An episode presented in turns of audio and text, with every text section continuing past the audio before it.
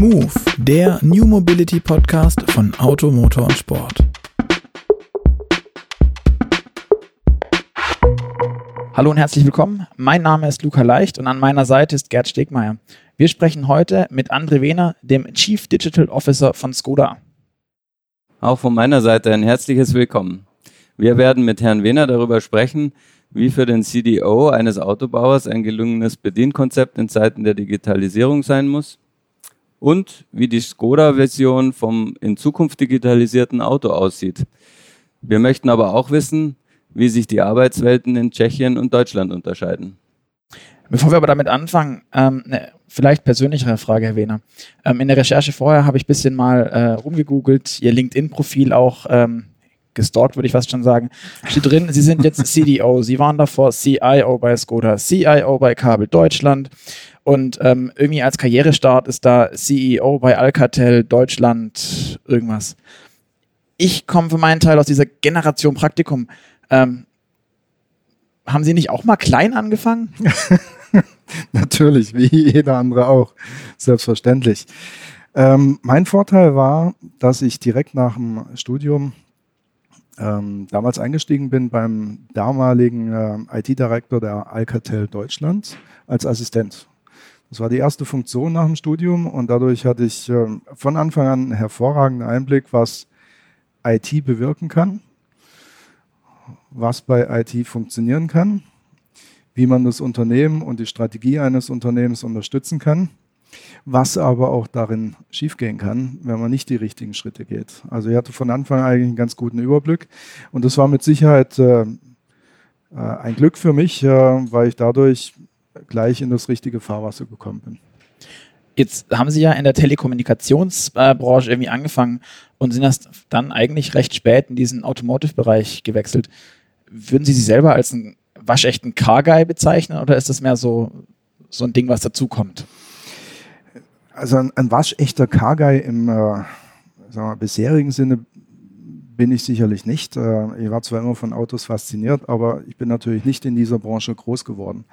Und es war für mich tatsächlich auch eine, zumindest mal einigermaßen lange Überlegung, ähm, ob ich nach ja, fast 19 Jahren ähm, Erfahrung in der Telekommunikations- und Netzwerkbranche nochmal in eine komplett andere Branche wechseln, nämlich damals dann 2009 in die Automobilbranche. Ja. Aber ich habe es bewusst getan, ähm, weil für mich schon damals klar war, dass sich der Trend in Richtung Vernetzung des Fahrzeuges abzeichnet und das in den nächsten Jahren sehr viel stärker kommen wird, ähm, mit Angeboten, die für den Kunden interessant sein werden. Und ähm, diese Verbindung aus diesen zwei Welten, Automobil mit Digitalisierung, mit IT, mit Connectivity, die fand ich persönlich höchst spannend.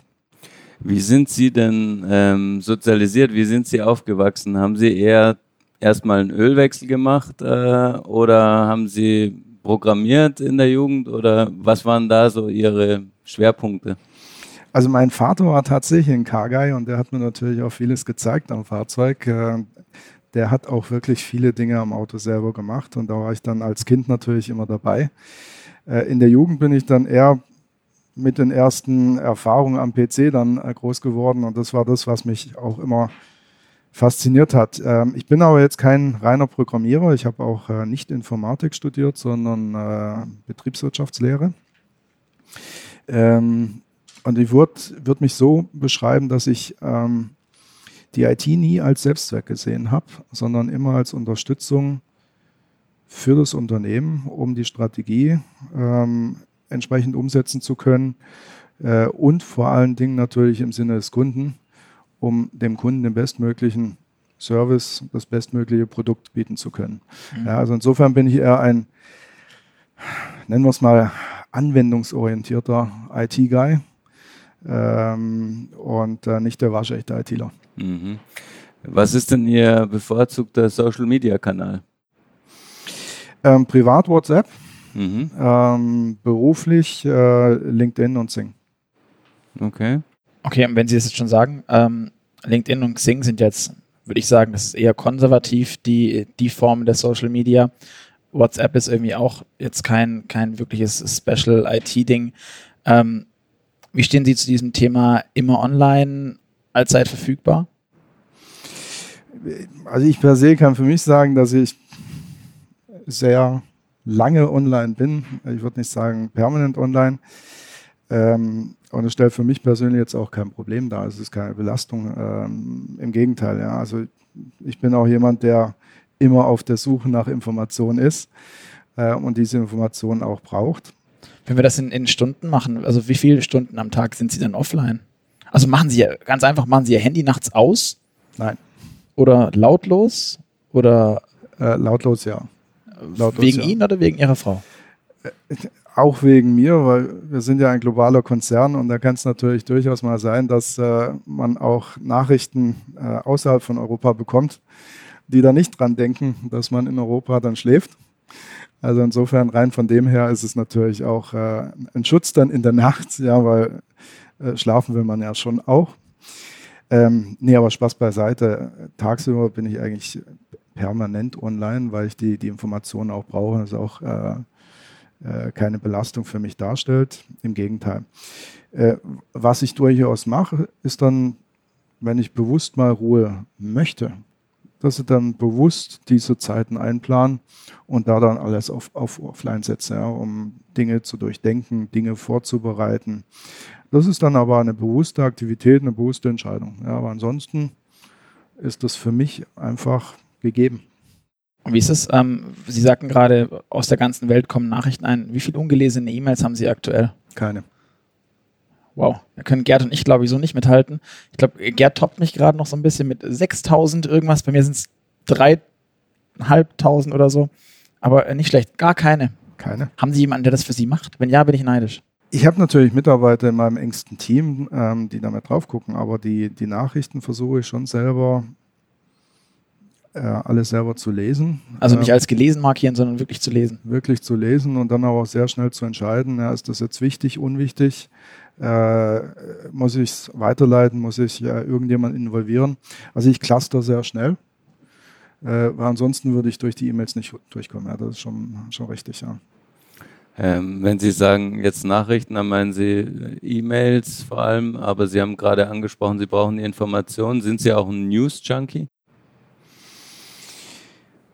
Ein News Junkie, ja. Jetzt müssten wir mal definieren, was ein News Junkie ist. Ähm, ich interpretiere es mal so, ähm, dass es mir schon wichtig ist, äh, für mich relevante Informationen, relevante News äh, auch sehr zeitnah zu bekommen. Das brauche ich für meinen Job, das brauche ich für das Unternehmen, das brauche ich aber auch für mich persönlich.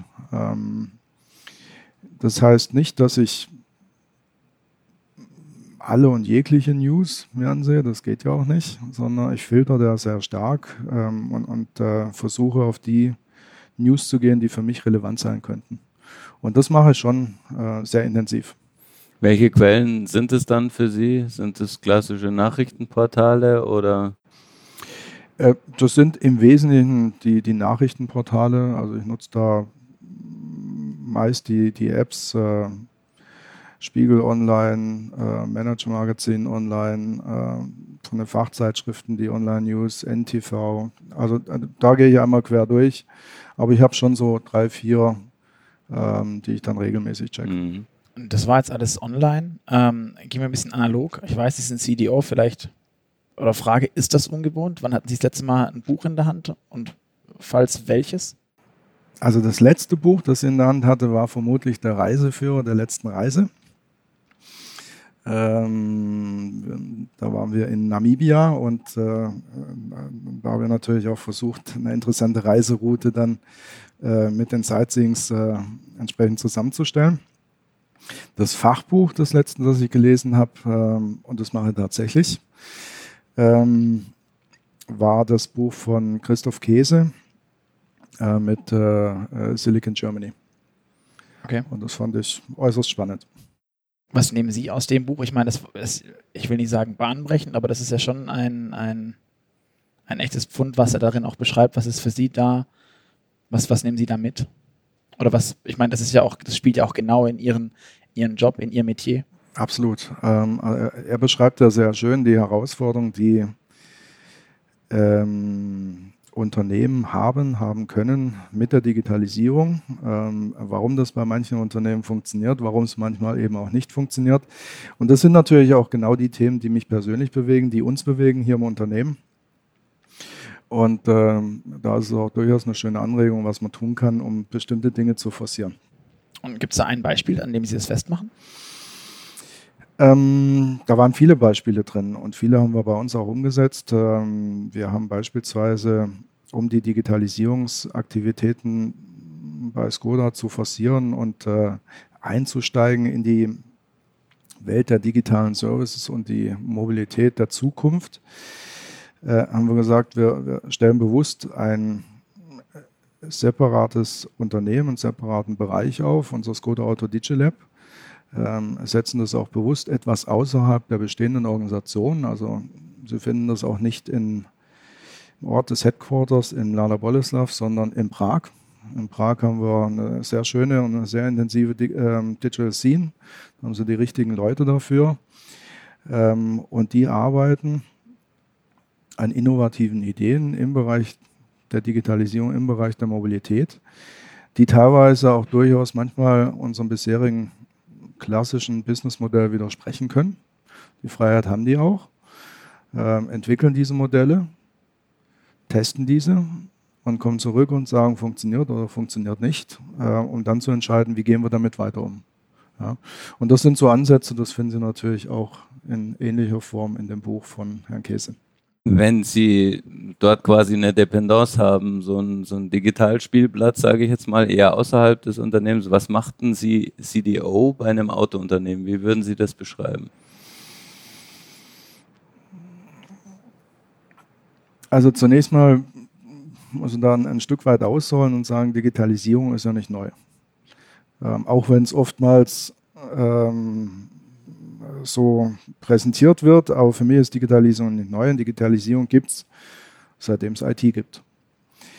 Also was ist neu, insbesondere in den letzten Jahren und äh, warum wird das so wesentlichen und, äh, wesentlich und warum wird das äh, so wichtig für alle Unternehmen? Weil sie in den letzten Jahren neue Technologien haben, ähm, mit denen sie Daten in ganz anderer Form nutzen können ähm, Plattform aufbauen können, wo sie sehr schnell Services zuschalten, rausnehmen können, wie auch immer, in einer sehr hohen Geschwindigkeit. Und das ist eigentlich das, das Neue und deswegen ähm, gibt es auch solche Herausforderungen für bestehende Unternehmen im klassischen Umfeld, weil da einfach neue Technologien in der Verbindung mit Daten in einer Geschwindigkeit auf klassische Businessmodelle zukommen, ähm, die durchaus Herausforderungen bieten. Ja. Wir sehen es als Chancen, aber man muss sich damit intensiv befassen. Ja. Und äh, jetzt konkret zurück zu Ihrer Frage, was macht ein CDO in, in einem Unternehmen wie Skoda? Wir versuchen natürlich äh, die Trends die relevant und interessant für Skoda-Autos sein könnten, frühzeitig herauszufinden. Wie machen Sie das? Ja, ähm, wir haben ein Ohr immer an der digitalen Szene, an der digitalen Schiene. Ähm, konkret, Spaß beiseite. Ähm, wir, wir, sprechen natürlich sehr viel mit, äh, mit Startups. Wir sprechen sehr viel mit, äh, mit Partnern, die sie in diesem digitalen Umfeld bewegen. Und da sehen Sie natürlich per se schon mal die Trends, die, die da sind, ja, in welche Richtung das geht. Das machen wir in Prag, aber nicht nur in Prag, sondern wir sind auch einen Schritt weiter gegangen als Beispiel. Wir haben äh, im letzten Jahr ein, ein Spin-off gegründet des Digilabs in, in, Tel Aviv, dort ein Joint Venture gegründet ähm, und äh, sehen uns auch an, welche, welche Ideen, welche Startups in Israel aktiv sind. Israel ist für mich einer der Hotspots in Richtung Digitalisierung und Mobilität. Ähm, die sind für mich inhaltlich mindestens auf einer Höhe mit, äh, mit dem Silicon Valley. Sie finden in, in Israel mittlerweile mehr als 6000 Startups, was sehr erstaunlich ist, als ich das zum ersten Mal gehört habe, dachte ich, ein relativ, relativ kleines Land. Ähm, aber die haben in den letzten 30, 40 Jahren sehr konsequent die Voraussetzung geschaffen, in Richtung Digitalisierung, in Richtung Cybersecurity, in Richtung Mobilität. Die sind auf den ganzen Feldern aktiv und da holen wir uns viele Anregungen. Ja, und äh, über diese Themen versuchen wir natürlich, diese rauszufinden, die für uns relevant und sinnvoll sein könnten. Und die bringen wir dann wieder zurück ins Unternehmen. Ja. Aber das heißt, solche ähm, Spin-offs oder Digilabs, es ist quasi wie so ein Periskop in, in gewissermaßen eine andere Welt. Also ich meine, scheinbar können sie das als Skoda, als Autobauer so gar nicht leisten und brauchen dann diese kleinen Läden, die das dann für sie übernehmen. Wir, wir brauchen auf jeden Fall andere Skills, ja, weil die Skills, die dafür notwendig sind, die hatten wir in der Vergangenheit definitiv nicht bei uns. Wir kommen aus einer anderen Welt, das ist schon richtig. So, und jetzt geht es darum, und das vielleicht nochmal zurückkommt auf Ihre Frage, was macht ein CDO in, in diesem Unternehmen? Wir versuchen die Trends hier zu verbinden, ähm, rauszufinden, was ist ähm, interessant und wertvoll äh, und wie kann dieses kombiniert werden. Und das an vielen verschiedenen Stellen im Unternehmen mit einer extrem querschnittlichen Sicht.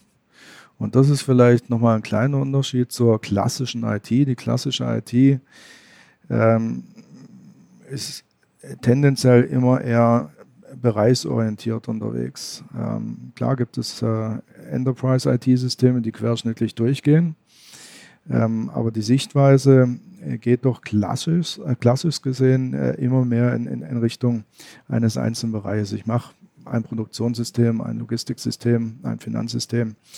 So, und, und wir versuchen von der Digitalisierungsseite die ganzen Themen, die wir sehen und auch die Ansätze, die wir sehen, miteinander zu vernetzen, sodass wir die querschnittliche Sicht bekommen, um im besten Falle einen neuen Kundenservice zu kreieren. Also auch hier immer den Kunden im Mittelpunkt zu halten.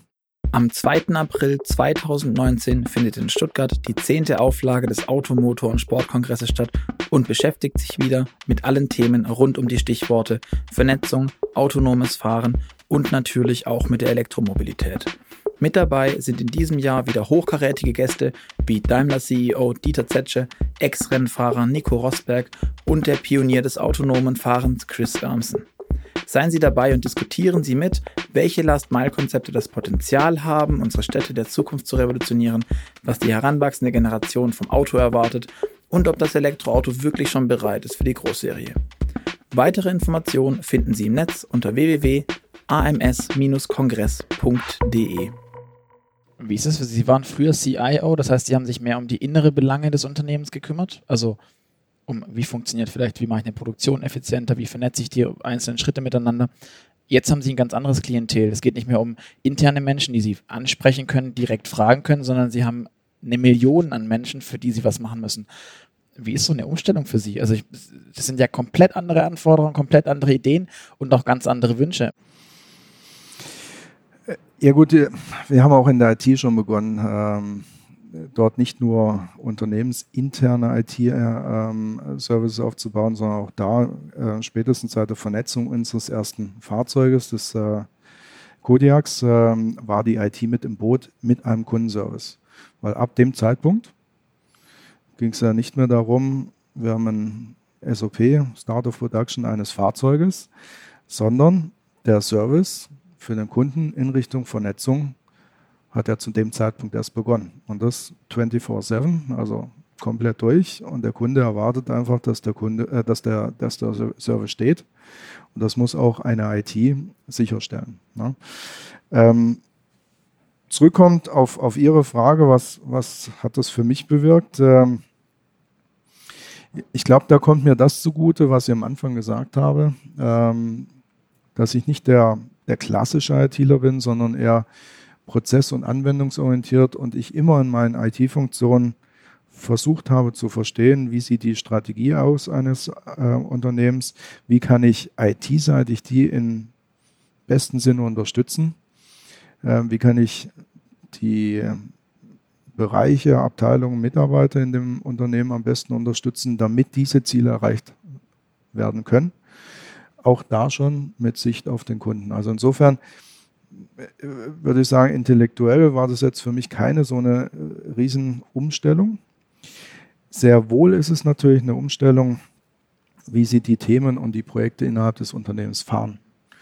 Ähm, klassisches IT-Projekt äh, machen sie natürlich äh, immer in, in, einer sehr engen Zusammenarbeit mit, mit der Fachabteilung. Sie haben ein gemeinsames Ziel, sie setzen das Ganze auf, egal in welcher Weise sie das programmieren, äh, entweder klassisch oder mit einem Scrum-Ansatz. Ähm, geht alles. Beim Thema Digitalisierung sind sie in gewisser Art und Weise manchmal natürlich der Vorreiter, der mit einem Trend kommt. Ähm, Während alle noch den Kopf schütteln. Erstmal also. das versuchen, äh, versuch, äh, zu versuchen, ins Unternehmen zu bringen. Ja? Während der eine oder andere sagt, von was redet er eigentlich? Ja? So, und, und da brauchen sie natürlich viel Kommunikation, viel Überzeugungskraft, ähm, um den Leuten zu vermitteln, was ist es denn? was da an Neues auf uns zukommt. Und warum müssen wir uns damit beschäftigen? Warum sind diese Trends so wichtig für uns? Ja? Was, was kommt denn da auf uns zu? Und äh, das kann ich schon erkennen über die letzten Jahre, als wir begonnen haben mit dieser Kommunikation. Äh, da habe ich schon viele irritierende Blicke geerntet. Ja, mittlerweile ist es nicht mehr so. Also es geht jetzt nicht mehr um die Frage, ähm, ähm, warum und wieso, sondern eher, wie machen wir das? Ja, wie setzen wir das Ganze um? Ja? Also mein Job geht sehr viel in Richtung Kommunikation und viel weniger in Richtung Technik, was man vielleicht meinen könnte. Okay. Wie ist es dann, wenn wir das, wie Sie gerade sagten, ähm, es ist immer eine Frage, wer macht was und so weiter. Ähm, wie ist es, welche Rolle nimmt da Skoda und auch die Digitalisierungsunit bei Skoda im gesamten VW-Konzern ein? Teilt man sich da gewisse Sachen auf? Ihr aus Tschechien kümmert euch eher darum, die Ingolstädter machen das, in Barcelona passiert auch ein bisschen was. Wie ist das und was macht Skoda speziell?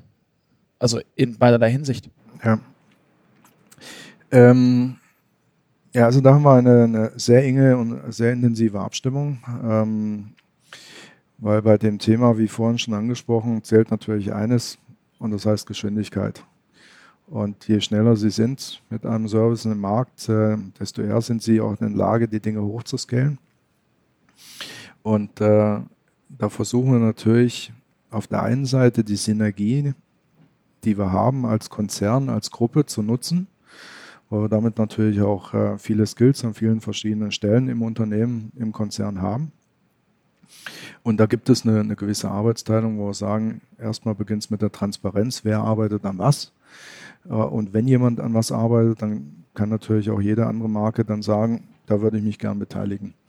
Ähm, da gibt es diese Transparenz, das läuft über ähm, einen intensiven Informationsaustausch, ähm, entweder digital, ähm, sehr häufig aber auch persönlich, ähm, wo wir zeigen, welche Marke arbeitet an welchen digitalen und Mobilitätsservices. Ja, und hier stimmen wir uns einfach ab.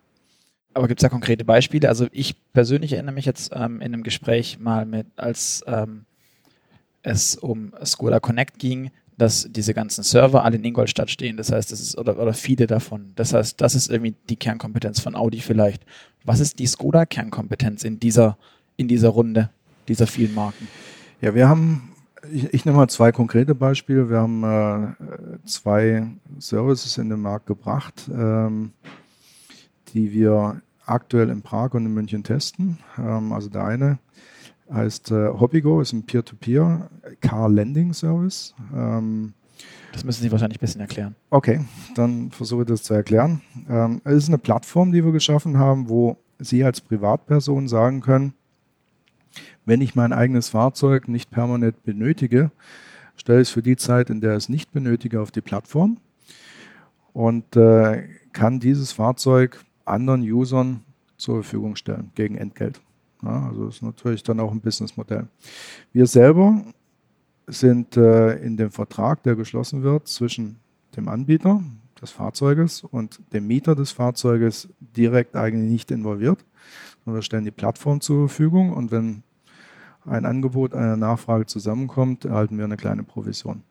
So, diese Plattform haben wir geschaffen und die kann natürlich auch von anderen äh, Marken im, im Konzern genutzt werden. Zweiter Service ähm, ist ein Dienst namens CareDriver. Testen wir aktuell in München. Kommend aus der Idee heraus, dass äh, Sie natürlich heute ähm, Taxiservice haben. Sie haben auch die ähm, neuen äh, Taxiservices wie, wie Uber. Ähm, und wir wollten das zusammenbringen mit, mit einem Service-Gedanken, mit einem Caring-Gedanken, ja. Weil sie meines Erachtens an, also bestimmte Kundengruppen haben die Herausforderung, dass nicht genügend Zeit da ist, um beispielsweise Kinder oder Großeltern äh, von A nach B zu bringen. Die Großeltern gesichert zur Arztpraxis und wieder zurück. Die Kinder auf den Sportplatz, ähm, während man selber noch äh, äh, im Job unterwegs ist. Und das ist der Ansatz, dass wir gesagt haben, wir stellen Service zur Verfügung, wo wir mit professionellen Fahrern gesichert diejenigen, die nicht selber fahren können, wollen, transportiert werden müssen, gesichert von A nach B gebracht werden. So, und das sind äh, so Dinge, so innovative Services, die wir bereitstellen und die haben wir natürlich auch dem Konzern zur Verfügung gestellt. Das heißt, auch da kann daran gearbeitet werden. Um nochmal konkret zurückzukommen auf Ihre Frage, wir haben jetzt noch kein konkretes Feld, wo wir sagen, da sind wir Vorreiter als Skoda. Aber die Dinge, die wir machen, die stellen wir zur Verfügung, die können auch genutzt werden. Dieses ähm, Care-System oder der Care-Service, den Sie angesprochen haben, ist der eher motiviert ähm, aus Israel, sage ich mal, oder vielleicht sogar aus der Familie Wehner, weil ihnen das schon oft auf den Wecker gegangen ist, dass sie immer jemanden chauffieren mussten? Also diese Idee kam nicht aus Israel, die kam äh, von uns selber aus dem DigiLab in Prag. Und äh, natürlich hatte ich da auch so ein paar persönliche Erlebnisse, wo ich gesagt habe, das könnte wirklich interessant sein für unsere Kunden. Äh, das könnte jemand anders machen. Und ähm, wenn Sie das jetzt so beschreiben, wie Sie sich im Konzernumfeld bewegen, was darf denn Skoda? Dürften Sie sagen, morgen wir verkaufen jetzt unsere Autos nicht mehr, sondern wir verließen die nur noch online in so einer Flatrate? Oder wäre da der Gestaltungsspielraum doch eingeengt? Also zunächst mal versuchen wir den, den Gestaltungsspielraum im Sinne von einer Idee ähm, für die Kollegen im Digilab nicht einzuschränken, sondern sagen dem bewusst, denkt so weit ihr könnt. Ähm, wichtig und entscheidend ist nur, und das ist mir persönlich auch wichtig, das ist ja keine Spielerei sondern äh, wir sind ein Unternehmen und ein Unternehmen hat natürlich mit den Dienstleistungen, die wir erbringen, auch immer das Ziel, dann einen gewissen Profit zu erzielen. Und das haben wir auch. Und das haben wir natürlich auch insbesondere bei den zukünftigen digitalen Services und Mobilitätsservices. So. Und in diesem Sinne gebe ich meinen Leuten mit, denkt so weit ihr könnt. Aber wenn wir, wenn wir so Themen angreifen, dann müssen die natürlich Hand und Fuß haben. Das heißt, die Zielsetzung muss klar sein, was wollen wir damit erreichen, wie wollen wir das erreichen, ähm, wie sieht die Strategie dazu aus, wie sieht der Business Case dazu aus. Und wenn das alles gegeben ist, ähm, dann können wir solche Themen auch aufgreifen. Ja, auch wenn das bestehenden Businessmodellen ähm, in einer gewissen Art und Weise widerspricht. Nehmen Sie das Beispiel, was ich äh, vorhin genannt habe, in Richtung HobbyGo. Wenn ich jetzt klassisch unterwegs wäre mit dem Businessmodell von Skoda Auto, dann hätte ich so einen Service nie gestartet, dann hätte ich nie in diese Richtung gedacht. Ja, weil das bisherige Businessmodell geht ja sehr stark in Richtung Entwicklung, Produktion und Vertrieb von unseren eigenen Fahrzeugen. Ja, an der Stelle sind wir Plattformprovider und auf der Plattform finden Sie auch andere Fahrzeugmarken. Ja, das ist jetzt nicht Skoda ausschließlich. Mhm. Ja. Und das sind so die, die Ideen, wo ich sage, ja, da müssen wir auch weiterdenken. Und wenn das alles passt und das Ganze äh, auch businessmäßig interessant aussieht, dann können wir das natürlich auch tun. Mhm. Aber ähm, damit gehen Sie ja eigentlich einen vergleichsweise konservativen Weg. Wenn wir jetzt mal gucken, was andere Labs, andere Hersteller beispielsweise machen, die ja wirklich keine Ahnung, in Kunstprojekte investieren. Also Sie sagten eben, Sie will, wollen immer einen Businessplan haben. Es gibt andere Labs, die machen Kunstprojekte oder sonst irgendwas. Dieser ähm, viel zitierte Kickertisch ähm, in allen Startups, in allen Startup-Bereichen, der da so wichtig ist und so, so relevant und auch diese fortwährende Beständigkeit hat, der fehlt mir jetzt gerade in Ihrer Beschreibung ein bisschen. Brauchen Sie das nicht? Also sind Sie so monetär getrieben in dem Moment? Also ich, vermute, Sie sehen da einen Widerspruch, der für mich keiner ist. Ja? Das ist möglich. äh, also wenn Sie, wenn Sie sagen, Sie brauchen eine kreative Umgebung und diese Dinge, ähm, diese Ideen gewinnen zu können und kreieren zu können, dann lade ich Sie gerne ein, kommen Sie vorbei, schauen Sie das DigiLab an in Prag. Ähm, ich würde sagen, das ist äh, eins der innovativsten Labs, äh, die ich persönlich kenne und würde Sie gerne davon überzeugen. Ähm, das können wir auch gerne in Israel tun auch kein Thema. Also diese Umgebung brauchen Sie natürlich. Ähm, Sie können nicht innovativ wirken, wenn Sie sich in einem klassischen Raum bewegen. Ähm, das ist das eine. Aber mit Zielsetzung auf die Dienste, die wir erbringen wollen, da, da muss, ich, muss ich persönlich nicht in Kunstprojekte äh, investieren, sondern da bin ich schon näher an dem Feld, dass ich sage, äh, wir wollen Mobilität für unsere Kunden, auch für die Zukunft, so definieren, wie es der Kunde erwartet. Ähm, und das hat zunächst mal nichts mit Kunst zu tun, sondern mit der Art und Weise, wie sie einen Dienst aufsetzen, also kreieren, entwickeln und zur Verfügung stellen. Würden Sie das dann auch als, wie das in dieser Startup-Branche und in dem ganzen Digitalisierungsumfeld auch immer wichtig, dieses eine viel zitierte Wort disruptiv ist Skoda? Sind Sie als CDO und Ihr, Ihr Team arbeiten die disruptiv? Disruptiv in dem Sinne, dass wir auch durchaus bei bestimmten Services die bisherigen Businessmodelle in Frage stellen. Das ist für mich disruptiv. Ja. Aber disruptiv heißt für mich jetzt über den Haufen werfen und zwar mit, mit äh, sehr viel Waffengewalt. Ja, also ich interpretiere disruptiv einfach in dem Sinne, dass ich sage, ja, an bestimmten Stellen entspricht das nicht dem heutigen Businessmodell. Aber es macht auch keinen Sinn. Äh, wir sind ja ein sehr erfolgreiches Unternehmen und das wollen wir auch bleiben. Äh, wir sind ein erfolgreiches Unternehmen, sehr erfolgreich in unserem klassischen Businessmodell. Und wir, wir müssen definitiv gar nicht unser bisheriges Businessmodell zerstören und über, den Haufen schmeißen. Wir müssen ähm, das Ganze nur ergänzen und weiterentwickeln. Und an den Stellen, wo wir es ergänzen und weiterentwickeln, da kann es durchaus disruptiv sein aber es muss nicht in voller Gänze disruptiv sein. Ja. Im Übrigen ist für mich persönlich das Wording disruptiv auch mittlerweile etwas zu häufig gebraucht, etwas überbenutzt. Ich, ich persönlich kann Ihnen da nur zustimmen. Es fällt nur überall und immer. Wussten Sie schon? Move gibt es nicht nur als Podcast, sondern auch als über 100 Seiten starkes Magazin am Kiosk. Darin widmet sich die Redaktion von Automotor und Sport viermal im Jahr allen Themen, die uns in Zukunft bewegen. Die aktuelle Ausgabe hat das Thema Vernetzung als Schwerpunkt und beschäftigt sich mit digitalen Diensten im Auto, gibt einen Ausblick auf das Interieur der Zukunft und zeigt, wie Elektroautos mit der Ladesäule kommunizieren. Außerdem gibt es Fahrberichte zu den wichtigsten E-Autos am Markt und wir werfen einen Blick in die Metropolregion Rhein-Ruhr und zeigen, wie die einstige deutsche Industriehochburg mit eindrucksvollen Projekten zum Hightech-Standort werden will. Also auf zum Kiosk oder direkt online bestellen unter www.move-magazin.de. Wenn wir dann nochmal drauf zurückgehen, also ähm, die Vision äh, von Skoda, was wäre die, wenn man jetzt zum, mal vergleicht, zum Beispiel ähm, Johann Jung wird jetzt CDO oder bisherige CDO von Volkswagen, der hatte immer den, den Button, mit dem man den mhm. Cedric, also das autonom fahrende Auto, herholt. Mhm. Ähm, das wäre ja auch ein sehr disruptives Geschäftsmodell, dass man nur noch Autos baut, ähm, die nicht gefahren werden von Fahrern, sondern selbst fahren und ähm, ja eigentlich so ein besseres unbemanntes Taxi sind.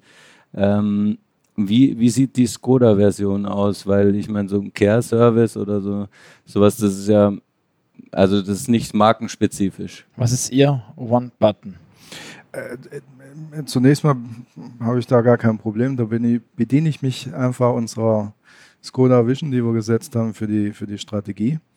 Und die heißt es Simply Clever Company for Best Mobility Solutions. Und das trifft es auch genau auf den Punkt. Ähm, Skoda ist ein Unternehmen mit einer sehr langen Historie.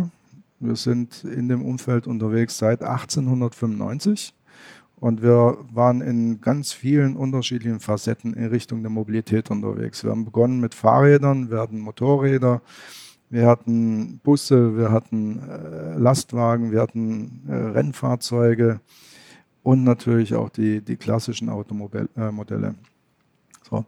Und wenn man jetzt einfach weiterdenkt, dann entwickelt sich zumindest für bestimmte Kundensegmente, zumindest mal in einer bestimmten Situation, in einem bestimmten Alter, die Anforderung in einer anderen Richtung. Ja, ähm, die bestimmte Kundensegmente werden nicht immer ein eigenes Fahrzeug besitzen wollen. In bestimmten Städten äh, macht das vielleicht auch keinen Sinn. Und für diese Kundengruppen wollen wir aber trotzdem und dennoch Mobilitätsdienstleistungen anbieten. So, und diese Ergänzung, das ist eigentlich meine Vision. Ist etwas weiter gefasst als der Button, aber das heißt für mich konkret, Mobilität, Mobilitätsdienste anzubieten in der Art und Weise, wie es unsere Kunden von uns erwarten. Egal, ob das über ein eigenes Fahrzeug ist, ob das über ein geschertes Fahrzeug ist oder andere Mobilitätsservices umfasst. Das heißt, ein Cedric von Skoda ähm, wäre denkbar? Ist grundsätzlich nicht auszuschließen. Ähm, Johann Jungwirth ist jetzt nicht mehr CDO von Volkswagen. Ähm, was ist da passiert? Das kann ich ihm persönlich auch nicht, äh, nicht sagen. Ähm, da müssen Sie Herrn, Herrn Jungwirth fragen. Ähm, aber vielleicht insofern, ähm, all das, was er in Bewegung gebracht hat in den letzten zweieinhalb Jahren, ähm, war aus meiner Sicht sehr, sehr gut und äh, hat auch genau die richtigen Dinge bewirkt im Konzern. Ähm, also insofern, glaube ich, kann der Konzern und alle Unternehmen auch dankbar sein für, für die Aktivitäten, die er gestartet hat. So, und diese Aktivitäten, die gehen auch weiter. Ähm, sie sind äh, ein Stück weit stärker verankert jetzt auf ähm, Unternehmensebene, also auf den Markenebenen und weniger im Konzern. Aber ich glaube, das per se ist auch richtig, weil die Umsetzung selber, die kann nur aus den Marken erfolgen. Und das war vermutlich äh, ein Stück weit der, der, der Anlass zu sagen, hier gehen wir stärker in die Markenverantwortung. Was heißt es dann ähm, für die Vision der digitalen Autozukunft bei Skoda und bei VW? Ähm, Wird es einen Cedric jetzt dann auch nicht mehr geben oder werden solche Ideen weiterverfolgt? Ähm so wie ich gesagt habe, also die Ideen, die er ins Unternehmen gebracht hat, die werden auch weiterverfolgt. Ja. Ob das jetzt ein, ein Cedric ist oder ein Fahrzeug in, in anderer Form, ähm, das wird erarbeitet. Aber auf jeden Fall die, die grundsätzlichen Ideen, die mit dem Thema Digitalisierung verbunden sind, die mit dem Thema Mobilität und Mobilitätsdienstleistung der Zukunft verbunden sind, die werden auf jeden Fall so weitergeführt. Wenn Sie jetzt, ähm, Sie haben jetzt gesagt, ein Cedric ist denkbar ähm, und es gibt für spezifische Kundengruppen eben auch spezifische Anforderungen, wo das Auto der Zukunft ähm, unterschiedliche Dinge leisten können muss. Ähm, wie wäre denn Ihr Blick auf ähm, generell das Auto der Zukunft? Heute haben wir eigentlich eher so monofunktionale Autos, die können alle mehr oder weniger dasselbe. Ähm, könnten Sie so ein Auto für die Zukunft noch beschreiben, sich vorstellen, was, was das können muss? Oder was würden Sie persönlich sich davon wünschen? Also was erwarten Sie? Was wollen Sie? Also da ist natürlich die, immer die Frage, wie, wie, weit springt man, wie weit geht man in die Zukunft. Da ist natürlich, wenn man ganz weit springt, vieles denkbar. Äh, ganz, grundsätzlich sage, äh, ganz grundsätzlich sage ich, dass äh, das Auto für meine Begriffe, das wäre auch mein persönlicher Wunsch, ähm, zu einem sehr intensiveren Begleiter wird und ähm, dem Kunden, dem Fahrer auch viel mehr Dinge abnimmt im Sinne von ich unterstütze dich, als das äh, heute schon der Fall wäre. Wir haben das heute schon in den Fahrzeugen drin. Mit den Assistenzsystemen beispielsweise. Die Entwicklung wird weitergehen, auch in Richtung äh, autonomes Fahren, in Richtung Vernetzung, in Richtung äh, Informationsbereitstellung. Ähm, und das sind die, die Schritte, die kommen werden. Also ständige Begleiter ähm, im, im Sinne einer sehr viel stärkeren Unterstützung ähm, des Fahrers, des Kunden, egal in welcher Form er dieses Fahrzeug nutzen möchte. Also eher sowas wie ein Handy mit Transportfunktion, weil ich meine, Smartphones sind unsere ständigen Begleiter, nehmen uns alles Mögliche ab, ne? Die wecken uns, genau. die sagen Autos uns die Termine. Halt, Autos sind halt ein bisschen groß, die hat man jetzt nicht in der Hosentasche. Aber ähm, ich, ich glaube, es wird weitaus mehr als ein Smartphone sein, weil Sie können ja über das Auto ähm, nicht nur Information bereitstellen, Kommunikation bereitstellen, was heute ein Smartphone kann, sondern Sie können Mobilität bereitstellen. Ähm, Sie können ähm, weitere Services kreieren, die heute nur im klassischen Umfeld äh, der, der, Fall sind, Lieferservices, ja, ähm, Unterhaltungsservices. All das wird denkbar sein in Stufen, in Schritten. Ähm, und insofern hat für meine Begriffe ja, ähm, das Auto nicht in der heutigen Form, aber in der zukünftigen Form wesentlich mehr Funktionalität, als äh, das über ein, ein Smartphone denkbar wäre. Aber bleibt genau damit dann nicht auch ein Stück weit diese, diese Leidenschaft, die man fürs Auto haben kann und viele Menschen fürs Auto haben, komplett auf der Strecke? Glaube ich persönlich nicht. Das wäre nur dann der Fall, wenn man in entweder oder denkt. Und okay. ich, ich glaube, wir müssen also jedenfalls würde ich sagen, ich würde da nie in entweder oder denken, sondern ich würde sagen, das sind Optionen. So, und äh, nehmen wir das Beispiel autonomes Fahren. Ähm, wenn ich das Auto selber fahren möchte, dann werde ich es auch tun können. Ja? Ähm, wenn ich aber in einem Stau stehe, in einem Stop and Go, dann macht es auch gar keinen Sinn und es macht ehrlich gesagt auch keinen Spaß. Und dann kann ich doch die Zeit ganz anders nutzen. Und da kann das Fahrzeug mir doch genau das abnehmen. Ja, und das wäre für mich kein Entweder-Oder.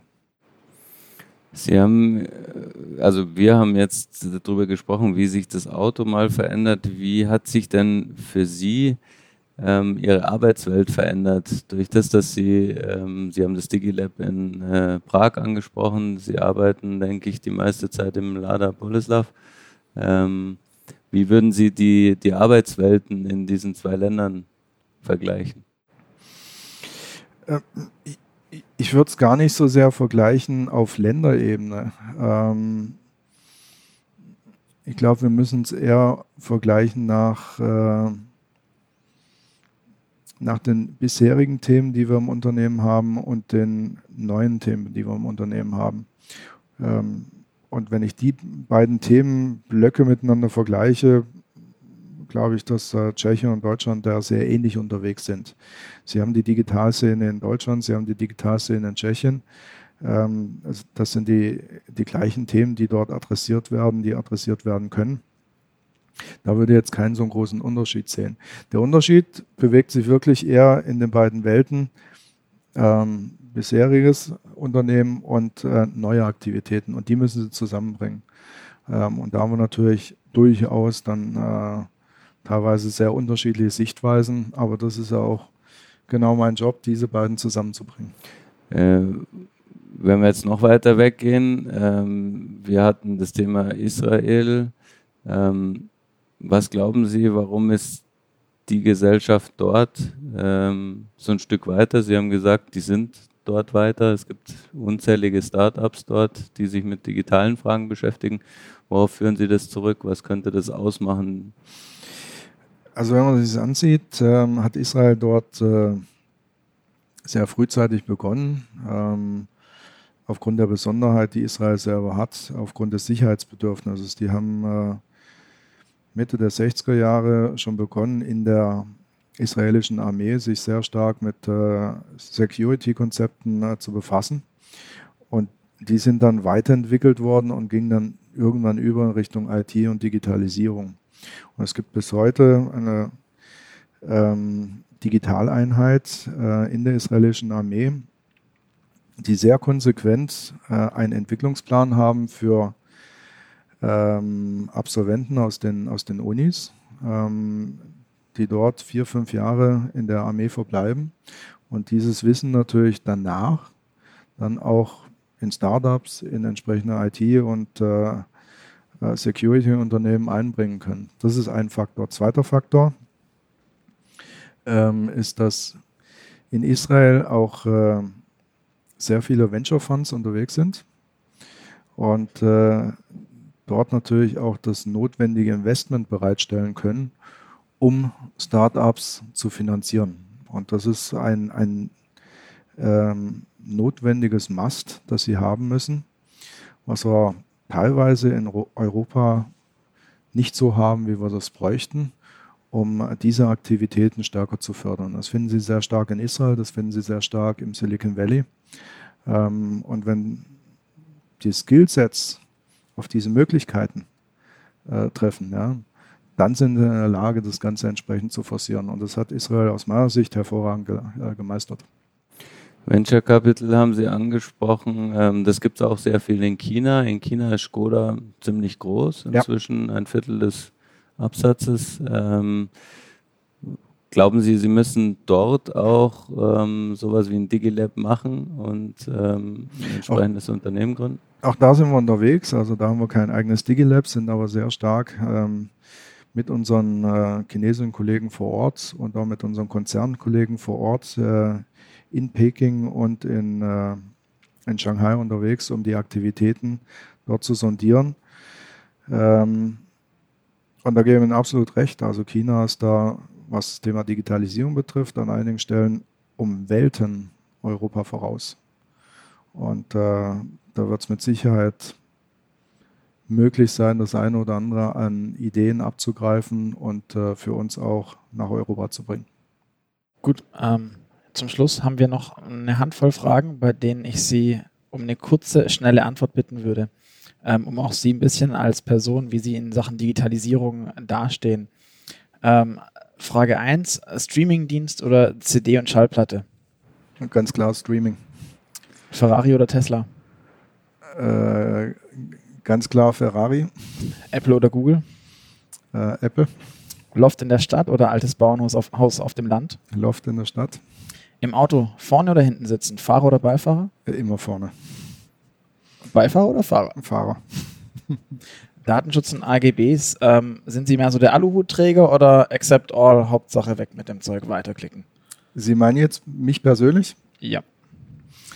Ähm, tendenziell eher accept all, aber ich versuche natürlich hier auch selektiv vorzugehen. An Sachen Fliegenfischen oder Motorradfahren? Also, da ich nur Motorrad fahre und nicht Fliegenfische, ganz klar Motorrad. Ähm, als Techie Star Wars oder Star Trek? Äh, Star Wars. Kaffee oder Tee? Kaffee. Steak oder Falafel? Äh, Steak. Und sind Sie eine Nachteule oder eine Lerche? Nachteule. Alles klar. Dann vielen Dank. Würde ich auch sagen. Herzlichen Dank. Ich danke euch, ich danke Ihnen. Hat Spaß gemacht.